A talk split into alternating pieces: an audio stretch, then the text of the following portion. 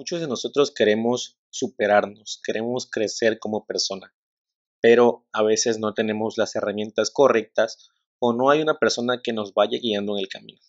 Es por eso que yo, con mi podcast Enrique González, que trata de superación personal en diferentes ámbitos de la vida, quiero ayudarte para que crezcas y logres cumplir todas tus metas.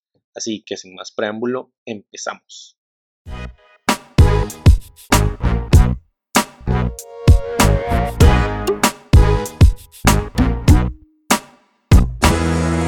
¿Qué tal amigos? ¿Cómo están? Bienvenidos de nuevo al nuevo episodio de el podcast Enrique González. Y hoy es un episodio diferente ya que tenemos un question and answer con eh, mi prima Paola. Así que la dejo que se presente.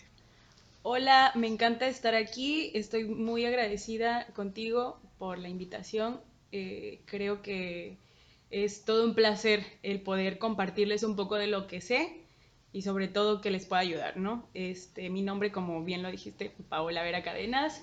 Soy licenciada en nutrición y estudié, soy egresada de la Universidad Juárez Autónoma de Tabasco y estuve en servicio por un tiempo en el Instituto Nacional de Cardiología en la Ciudad de México, donde tuve una experiencia fabulosa y aprendí muchísimo. Luego, pues bueno, me tienen aquí en Tabasco y aprendiendo. Perfecto, sí, una gran trayectoria que ha, que ha transcurrido a, pesar de pues, la corta edad de, puedo atreverme a decir que es mi prima. Entonces, el tema que hoy nos viene a presentar ella es algo en lo que está empezando a trabajar con, con otra persona, ¿me dices? Sí, con una psicóloga, Valeria. Es buenísima y creo que es muy importante lo que vamos a, a escuchar el día de hoy. Perfecto, entonces el tema eh, se trata de lo que es alimentación consciente. Y bueno, platícanos un poquito de qué es, qué es este tema, qué es la alimentación consciente. Bueno, pues primero que nada, yo, como para darles una introducción que me puedan entender de una mejor manera, yo recuerdo que cuando estuve estudiando nutrición, teníamos una clase que se llamaba nutrición o psicología de la nutrición en donde la, nuestra maestra, nuestra asesora nos hablaba de cómo influye todo en nuestra alimentación. Y es ahí donde comprendí que la alimentación es algo tan habitual que no le damos la importancia que realmente se merece, ¿no? Porque como lo vivimos día a día, creemos que lo conocemos y realmente la digestión, bueno, perdón, la alimentación va más allá de la simple digestión, que es un proceso fisiológico normal del ser humano. Entonces, no nada más es eso, sino la alimentación realmente engloba distintos factores que realmente pueden influir en qué estoy comiendo, cómo lo estoy comiendo y con quiénes lo como. Claro. Entonces, eh, es algo, yo le puse así a este programa, Alimentación Consciente, porque creo que es algo de lo que realmente nos tenemos que poner a trabajar para poder hacer conciencia en lo que estamos haciendo y por qué y es tan importante porque en México estamos, a nivel mundial, México es este, el primer lugar en, obesidad, infantil. Y segundo lugar en obesidad en personas adultas. Entonces, ¿qué estamos haciendo? ¿Cómo está afectando lo que no sabemos en nuestra alimentación? Ok, fíjate que tienes mucha razón en esa parte porque como es algo que, bueno, rescato esa parte que dijiste, que es algo que vivimos día a día, pues, tres, cuatro, algunas personas cinco veces al día, uno piensa que, que, la sabe, que lo sabe, ¿no? Que, bueno, voy a comer esto ahorita o luego esto. Pero algo que me llama la atención es con quién lo comes. Eso, ¿cómo lo, cómo lo explicarías mejor? Ok, te voy a mencionar todos los factores, o bueno, algunos de los factores que pudieran llegar a influir en nuestra alimentación. Y ahorita te voy contestando esa pregunta. Hay distintos factores, como yo te había mencionado, que afectan o que influyen en la alimentación. Por ejemplo, los factores sociales.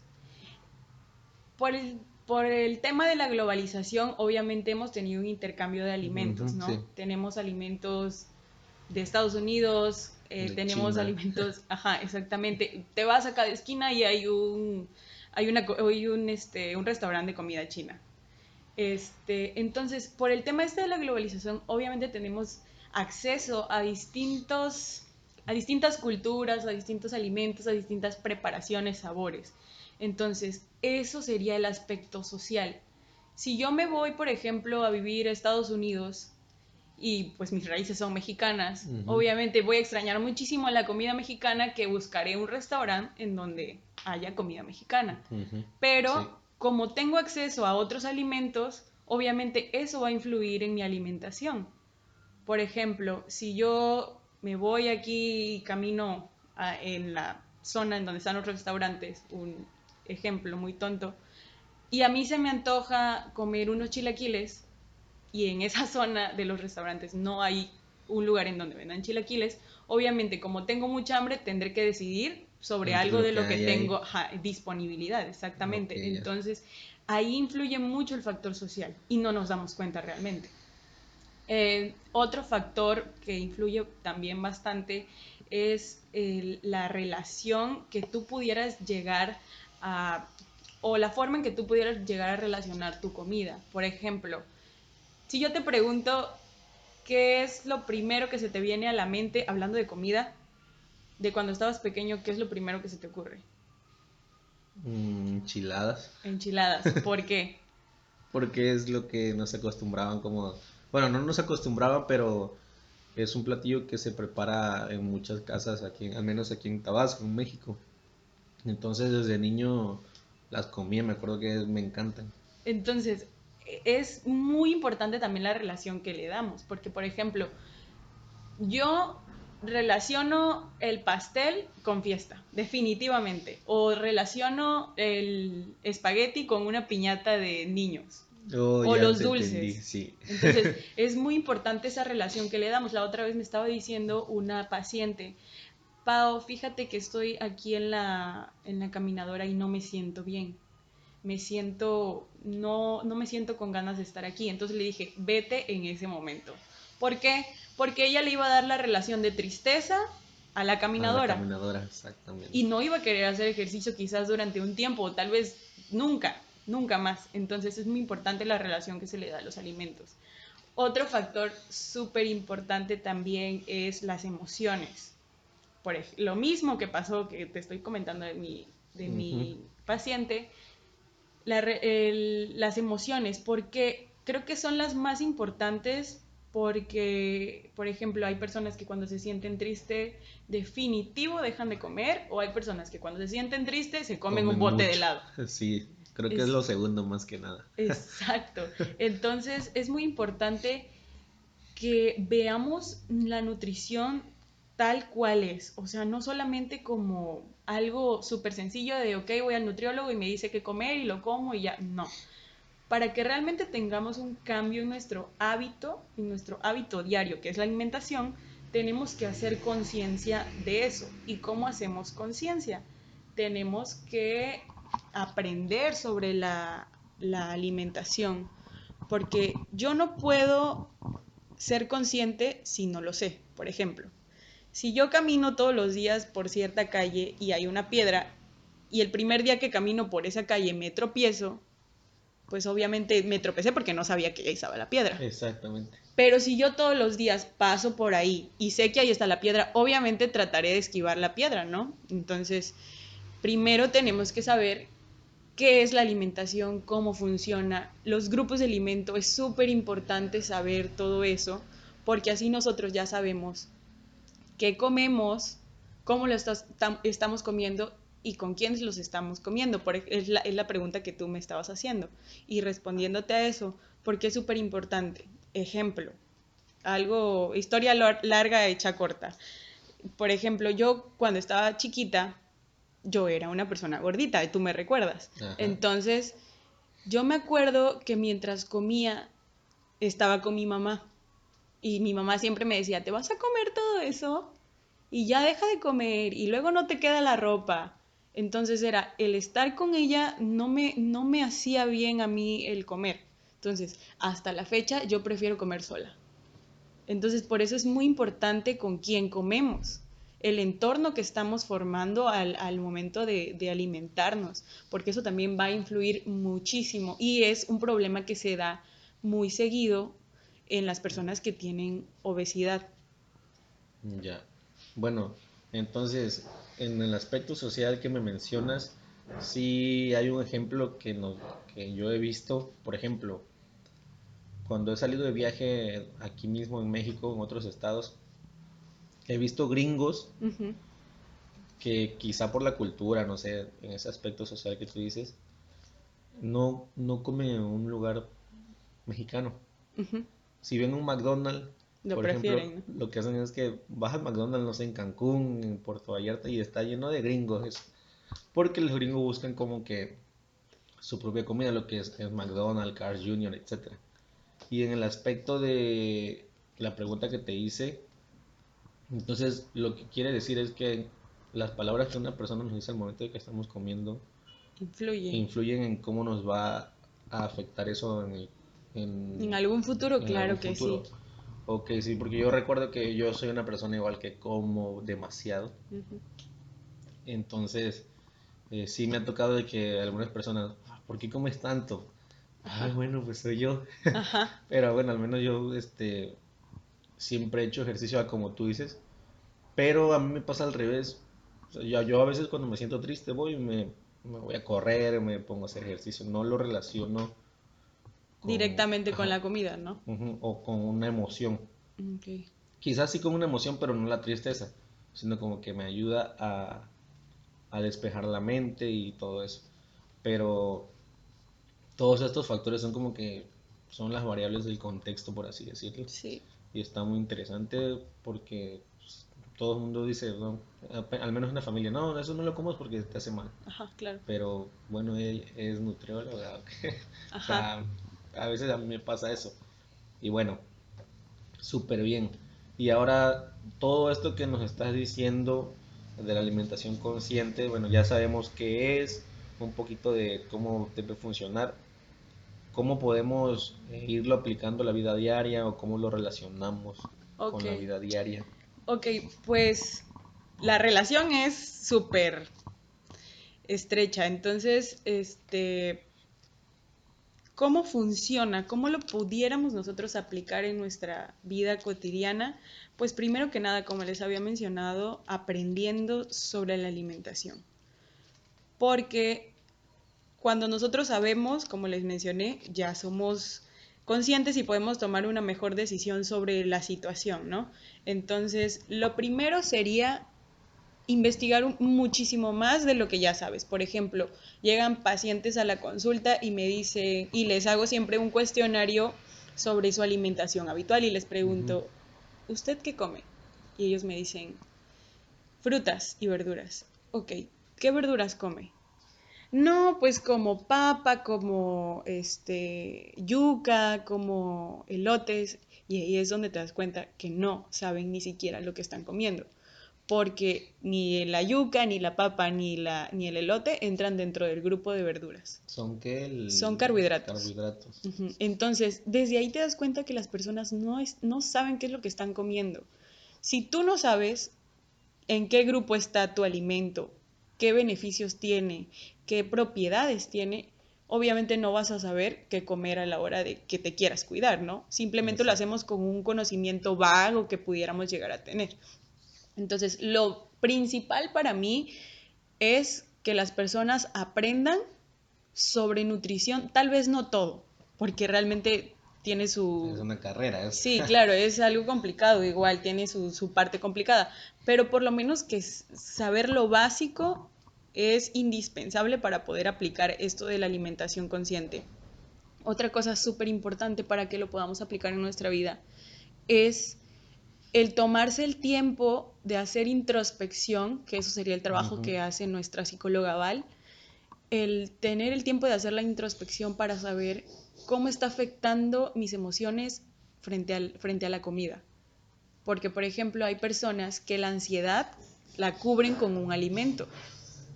Hay personas que se sienten tan ansiosas que van y comen y están picando y están así, pero es la misma ansiedad, es a lo mejor el sentimiento no sé, de alguna situación que, por la que estén pasando, ya sea miedo, enojo, coraje, tristeza, y cubren ese, esa emoción o esa ansiedad con algún alimento. Entonces, el hacer introspección de cómo, cómo estoy interpretando mis emociones también nos ayuda a poder ser conscientes a la hora de comer y, o, este, o tratar de tapar nuestras emociones con algún alimento. Entonces, Entonces, bueno, se me ocurre algo. Sí, dime. Quizá muy tonto, no sé. Por ejemplo, esas personas que se levantan a mitad de la noche a picar, podríamos decir que están pasando quizá por alguna situación muy en el fondo, uno, en realidad no se da cuenta, ¿no? O sea, cuando que, ah, no, pues es que me dio hambre nada más porque me dio hambre. Pero en realidad te, te estás levantando, no sé, una de la mañana a buscar algo de comer cuando cenaste a las 10. Claro. Mm, creo que ahí es donde un ejemplo, bueno, no sé si esté bien o mal, podría ser como que esa persona no se da cuenta de que está viviendo quizá algo que no se ha dado cuenta. Exactamente, y lo está cubriendo con el alimento. es como tapar un hueco con, no sé, chocolate. Sí, como los que pavimentan los huecos en la calle, que nada más se lo echan encima. Exactamente, entonces... Y al ratito otra vez está... Exactamente, entonces es como... O tapar, muchas veces pudiera pasar, por ejemplo, tapar algo que quieres decir literal, algo que quieres hablar y comunicar, pero como te da miedo hacerlo, tapar eso con comida y comes. Entonces muchas, muchas veces pudiera llegar a pasar eso. Y es, como te decía, tan dejado el tema o como a lo mejor pensamos que todos sabemos sobre alimentación, no le damos la verdadera importancia que realmente merece. Excelente, fíjate que es muy interesante. A mí siempre me llamó la atención, yo no soy experto en esto, pero he tenido como que esa suerte, no sé, de meterme un poquito en todo, así que pues ya ves que estamos aquí. Pero bueno, que ya sabemos en sí que, cómo funciona la alimentación consciente, eh, cómo la vamos a ir relacionando en la vida diaria, cómo identificar si estamos teniendo una alimentación consciente o no. Y después de esto, bueno, cómo podemos eh, saber más que nada alguna herramienta que exista, eh, no sé, como tú decías, retroinspección, para saber si verdaderamente estamos haciéndolo de manera consciente o inconsciente. Claro. Eh, es súper importante que para lograr un cambio, un cambio radical y efectivo, porque pudiera ser que a lo mejor digas, bueno, mi propósito de año nuevo, ah, ok, ya, estoy diciendo las cosas, estoy diciendo las cosas al revés. Eh, pudiera ser, de, más bien, tenemos que hacer distintas cosas para tener un cambio efectivo algo súper importante y que les podría ayudar es no hacerse como tal una meta fija. O sea, yo es lo que siempre le digo a todos. Trata de no, no decir, por ejemplo, lo que estaba diciendo de, ok, mi propósito de año nuevo va a ser bajar 5 kilos, porque lo único que vas a hacer es bajar esos 5 kilos. ¿No? Entonces, hay que hacernos propuestas un poco más inteligentes y que vayan más allá de solamente bajar 5 kilos. Mejor porque no te propones, este año voy a cambiar mi estilo de vida para que me favorezca en una disminución de peso. Y ahí ya no estamos dejando que solamente van a ser 5 kilos. Porque muy probablemente si tú te fijas una meta de 5 kilos, lo dejes cuando bajes 5 kilos y vuelvas a tu estilo de vida habitual o antiguo. Y de hecho eso se ve en muchas personas, ¿no? Me ha tocado en el ámbito deportivo que ciertas personas se esfuerzan un cierto periodo de tiempo, no sé, para poder eh, pasar una prueba o cosas así, no sé, bajar de peso. Y ya una vez que lo consiguen, lo dejan otra vez. Es como de que la satisfacción del momento y ya. ah, ok, ya lo logré y ya, ah, ya vi que sí puedo. Cada vez que yo cada vez que yo diga, ah, ahorita me propongo esto, bajar de peso, lo hago. Pero no funciona así. Exactamente, entonces eh, por eso es súper importante que las metas las dejes como abiertas y que tú busques siempre algo más allá. Eh, como decía una venezolana que me encanta escucharla, que se llama Mía Pineda, ella dice, si te haces preguntas inteligentes, tendrás respuestas, inteligentes. Exactamente. Entonces, así tiene que funcionar esto. Tenemos que hacernos las preguntas correctas para tener la información correcta y poder trabajar sobre eso y poder plantearnos metas que nos lleven más allá de lo que nosotros queremos y podamos tener un cambio realmente que nos sirva, que no solamente sea como tú dijiste, la satisfacción del momento, sino que algo que nos dure realmente. Este, y si quieren saber más sobre alimentación consciente, eh, bueno, puedo invitar aquí, hacer una invitación a las personas que gusten venir, va a ser el evento aquí, va a ser en mi manguillo, va a ser una plática totalmente gratuita, va a ser libre, puede venir las personas que quieran. Vamos a hablar sobre la alimentación consciente, va a estar la psicóloga Val mencionando algunas de las herramientas que pudiéramos llegar a aplicar y vamos a dar como una pequeña introducción porque pues nuestro plan es formar un grupo de personas que... De comunidad. Ajá, exactamente, que lleven ese programa.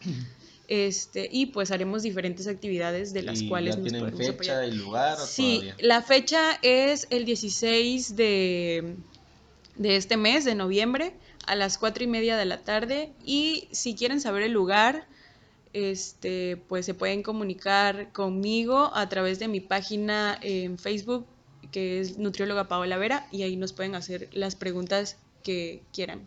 Perfecto, está súper bien ese tipo de eventos porque eh, muchas veces solamente se queda en la idea, ¿no?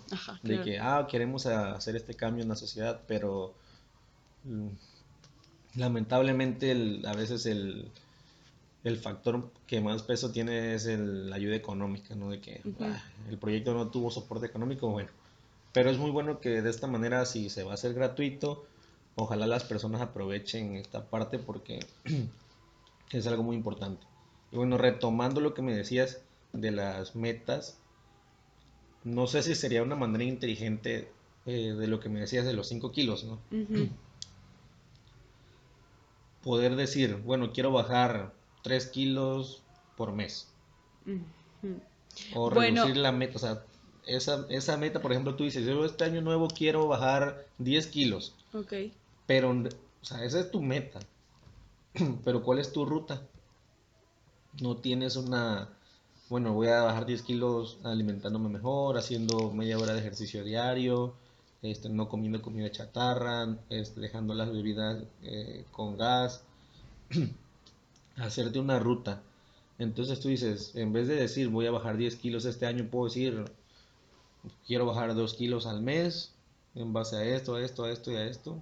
¿Podría ser así o...?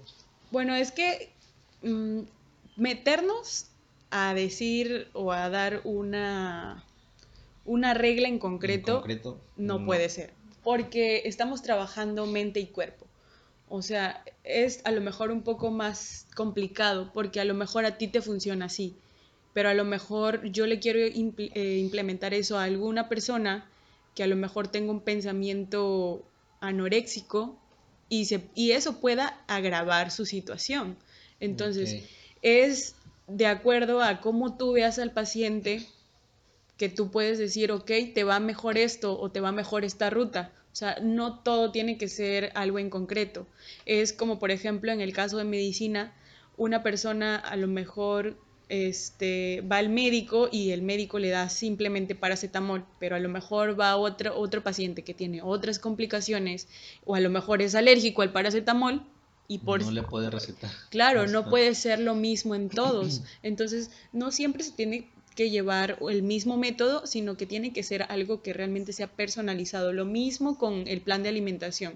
Yo no le puedo dar camarones con queso a todos, porque a lo mejor algunos son alérgicos al camarón y a lo mejor otros, otros son intolerantes a la lactosa, exactamente. Entonces, va dependiendo a la situación de la persona.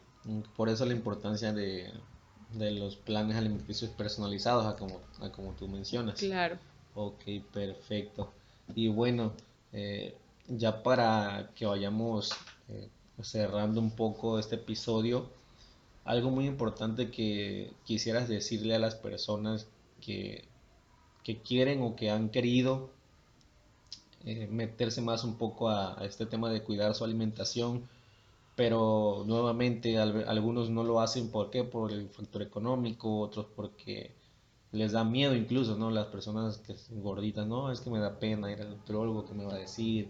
O no sé si voy a poder, este, incluso por la disciplina, ¿no? De que, ah, no quiero, o sea, no quiero que flojera, porque de verdad es un proceso, ah, como yo lo veo, muy disciplinado tiene que ser. Y complicado. Tienes que ser muy disciplinado. Algunos consejos que le quisieras dar a, las personas para que se les haga más fácil decidir entrar a, a una alimentación consciente. Ok, algo que quisiera que, pues hicieran como en casita es como conocerse realmente. Y a lo mejor eso suena un poco más espiritual, pero realmente es muy importante. Conocer mi cuerpo, conectar realmente con mi cuerpo.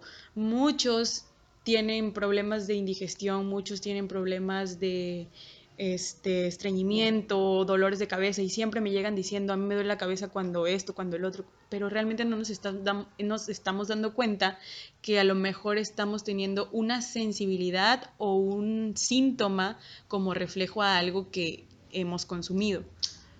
Sin darnos cuenta, lo seguimos haciendo porque pensamos que es un simple dolor de cabeza o porque pensamos que, bueno, me estreñí porque no hago ejercicio y realmente es un alimento que nos está diciendo, hey, eso no.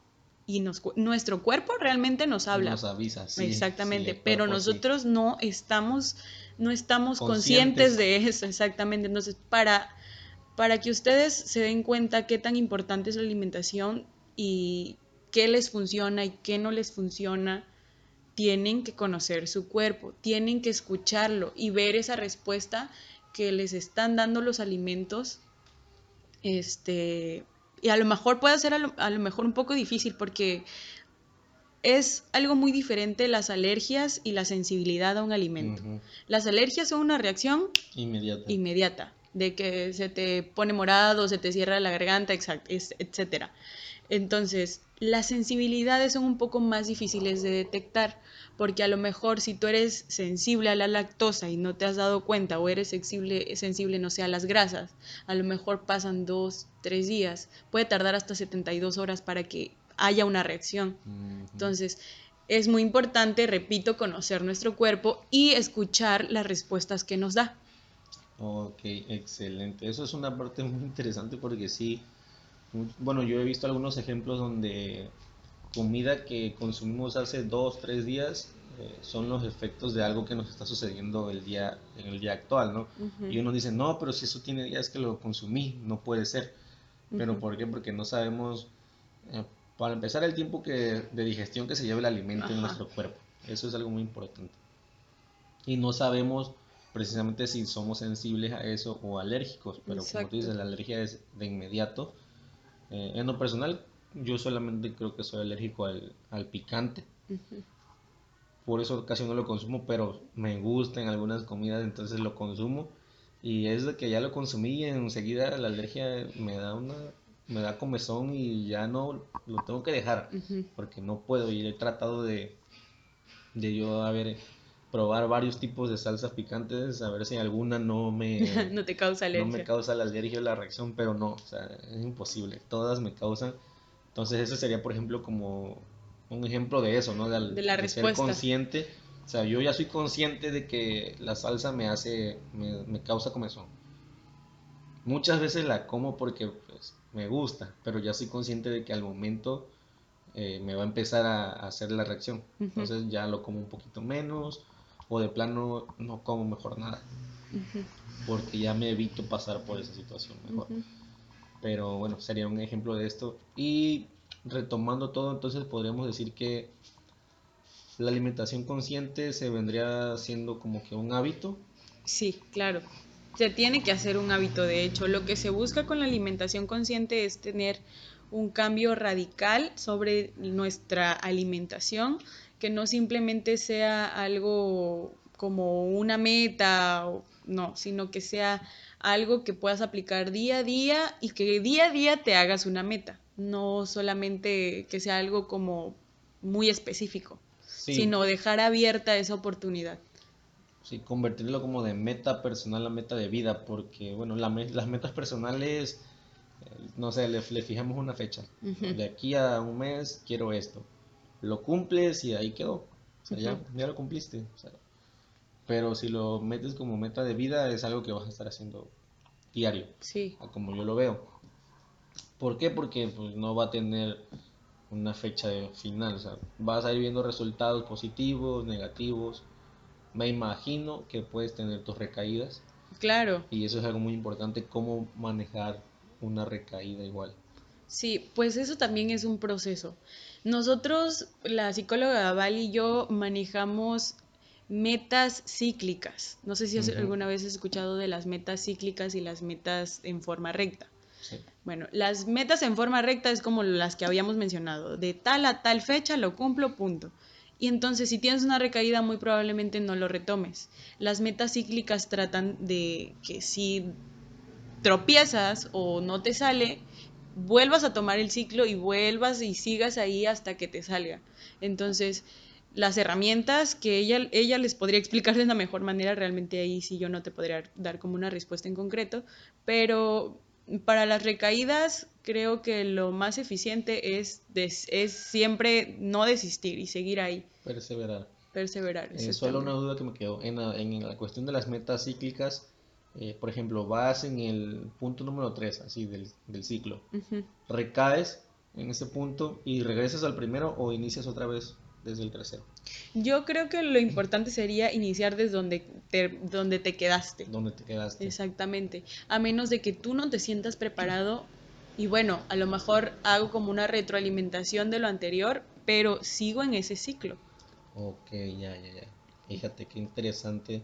Eh, pues bueno, eh, ya para ir más o menos, bueno, una recomendación de algún libro que quisieras dar a las personas donde pudieran informarse un poco del, tema y que sea súper sencillo para ellos, eh, no sé, adentrarse en el tema. No sé si tienes por ahí algún, algún libro. Mm, bueno, realmente no tengo algo como en específico porque es un tema nuevo. O sea, es algo que apenas se está empezando a ver y es algo que apenas la gente está empezando a conocer y se está dando cuenta, ok, la alimentación no es solamente el, el masticar, deglutir y hacer digestión, sino como que apenas estamos tomando en cuenta todos los factores que realmente pudieran llegar a influir en nuestra alimentación. A lo mejor lo que sí les pudiera este, recomendar sería una página de una es psicóloga, creo, o es, creo que es psicóloga y nutrióloga. Es una mujer que, se, que su página se llama Energía Nutritiva y la chica se llama María Montemayor, si no mal recuerdo, y ella siempre habla mucho sobre como la conciencia y la presencia. Entonces, frente a la alimentación, entonces a lo mejor ella pudiera tener información que a las personas les pudiera ayudar y agradar. Y por último, ¿cómo te pueden encontrar en redes sociales?